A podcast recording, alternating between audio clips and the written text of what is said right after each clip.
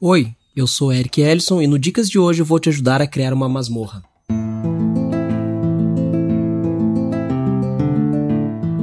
O Dicas de RPG é um oferecimento da Bardos Shop, bardosshop.com.br. Acesse e atualize já o seu guarda-roupa.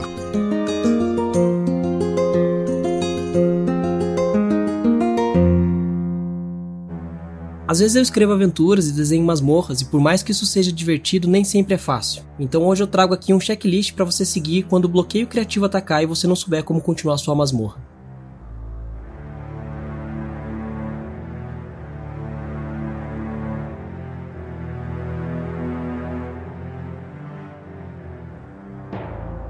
Alguns dos itens listados abaixo parecem óbvios, mas é bom que eles estejam na lista porque nos mostram por onde começar. E se você quiser extrair o máximo dessas dicas, escute elas antes de começar a rascunhar sua masmorra ou aventura, então escute de novo quando terminar e dê uma revisada se não ficou nada de fora.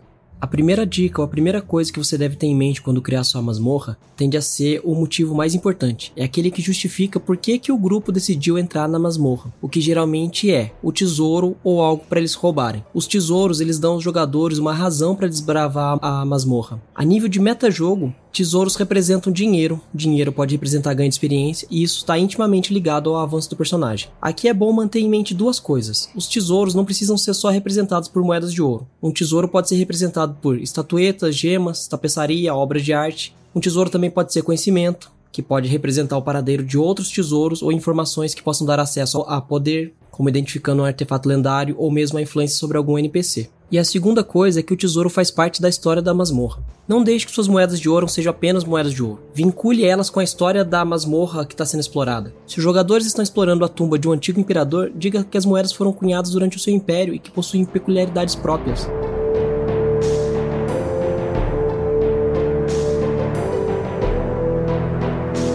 E a segunda dica é que a sua masmorra tenha algo para ser enfrentado. É preciso que hajam perigos e inimigos que possam ser combatidos, do contrário, não é uma aventura. E a forma mais fácil de fazer isso é colocar alguns monstros que não vão estar contentes em ter os seus covis saqueados por um grupo de aventureiros, deixando claro que é perfeitamente possível ter uma aventura sem monstros baseada em enigmas e armadilhas, mas é preciso cautela ao lidar com esse tipo de coisa, pois elas tendem a deixar o jogo um pouco mais lento e os jogadores podem ficar frustrados diante de um enigma que não conseguem resolver, ou caso eles percam o personagem em uma armadilha mortal após uma rolagem ruim nos dados. Da mesma forma que os tesouros mencionados acima, os monstros e os combates são parte da história da masmorra e pode ir sendo revelada sutilmente em camadas a cada sala que é explorada. Por exemplo, se os personagens da primeira sala da masmorra encontram esqueletos e zumbis, conforme vão descendo para os níveis mais profundos da masmorra, encontram o clérigo da morte ou necromantes, e tudo isso serve para indicar que um lich maligno talvez seja o grande antagonista da masmorra que eles estão desbravando naquele momento. E isso nos leva à próxima dica, que é a ideia de colocar um perigo mortal dentro da sua masmorra. As masmorras são feitas para serem vencidas, por isso que os mestres se esforçam para criar desafios que possam ser superados e escolhem monstros que estejam de acordo com o nível de poder dos personagens jogadores. Entretanto, as melhores aventuras são aquelas que parecem que são quase invencíveis, que dão a impressão de que o risco é real, desafiando os jogadores e fazendo-os questionar suas decisões, torcendo para que suas jogadas sejam bem-sucedidas a cada turno, a cada rodada. Mas para que tudo isso dê certo,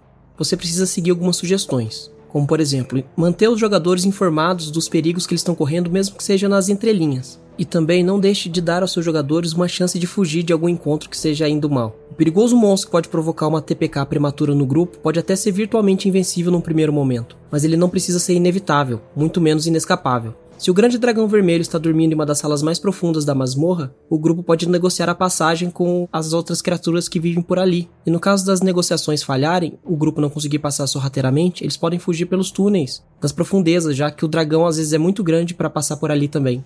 Ambos os casos seguem o mesmo princípio. Eles permitem que o grupo tenha o conhecimento mínimo e escolha as lutas que eles acham necessárias e acreditam que é a chance de vitória, e fujam das batalhas desnecessárias, evitando a TPK. Lembre-se que o RPG não é como nos videogames onde precisa haver uma batalha obrigatória com o chefão para você poder ir para o próximo nível. E dito isso, eu acredito que todos os combates deveriam ser possíveis de ser evitados e permitir a fuga do grupo, mesmo que seja ao custo da perda de recursos como comida, itens ou montaria. O conceito de colocar um monstro mais perigoso em uma masmorra feita para personagens iniciantes também traz à tona a ideia de que a masmorra pode ser revisitada um dia. Talvez o grupo iniciante não seja capaz de derrotar o dragão adormecido, mas quando eles adquirirem mais experiência e itens mágicos, talvez exista uma chance de derrotar o dragão e ficar com seu tesouro.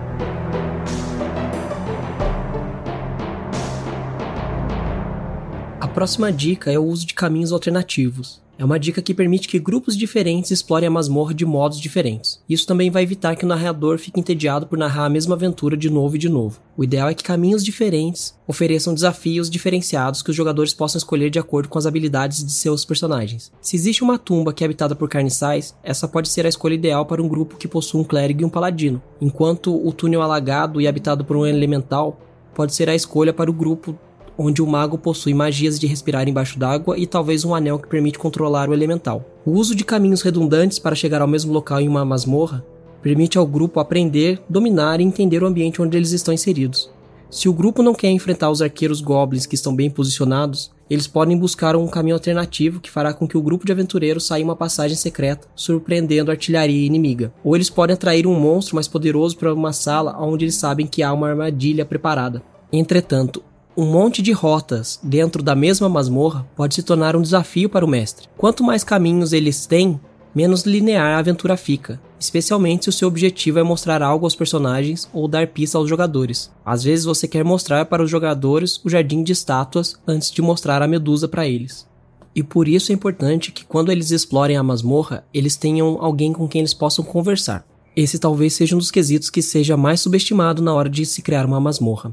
Os NPCs são uma das formas mais fáceis de dar as pistas que os jogadores precisam. Embora minas abandonadas, tumbas e ruínas sejam habitadas em sua maioria por mortos-vivos, golems e outros tipos de criatura que não são muito comunicativas, você sempre pode povoar a sua masmorra com algumas dessas opções, como um grupo de aventureiro rival, goblinoides ou outros humanoides monstruosos, itens mágicos falantes, fantasmas, demônios, vítimas de magias que deram errado e etc. E por fim, mas não menos importante, um toque de mestre que você pode colocar na sua masmorra é criar algo inusitado. Aqui é a parte onde a sua criatividade vai ser mais necessária, pois deve ser algo totalmente inesperado, inexplicável ou apenas estranho para os jogadores encontrarem na masmorra e talvez seja algo para o qual não existam regras nos livros, mas com certeza vai ser algo que os jogadores vão se lembrar. Mas mais importante do que isso, talvez seja algo que você, como mestre, gostaria de se lembrar depois para criar outra aventura. Basta lembrar que um dos inimigos do Homem-Aranha surgiu de uma inocente máquina que ele utilizou para substituir seu uniforme rasgado, ou que uma das maiores histórias já criadas surgiu a partir de um anel de invisibilidade encontrado por um hobbit.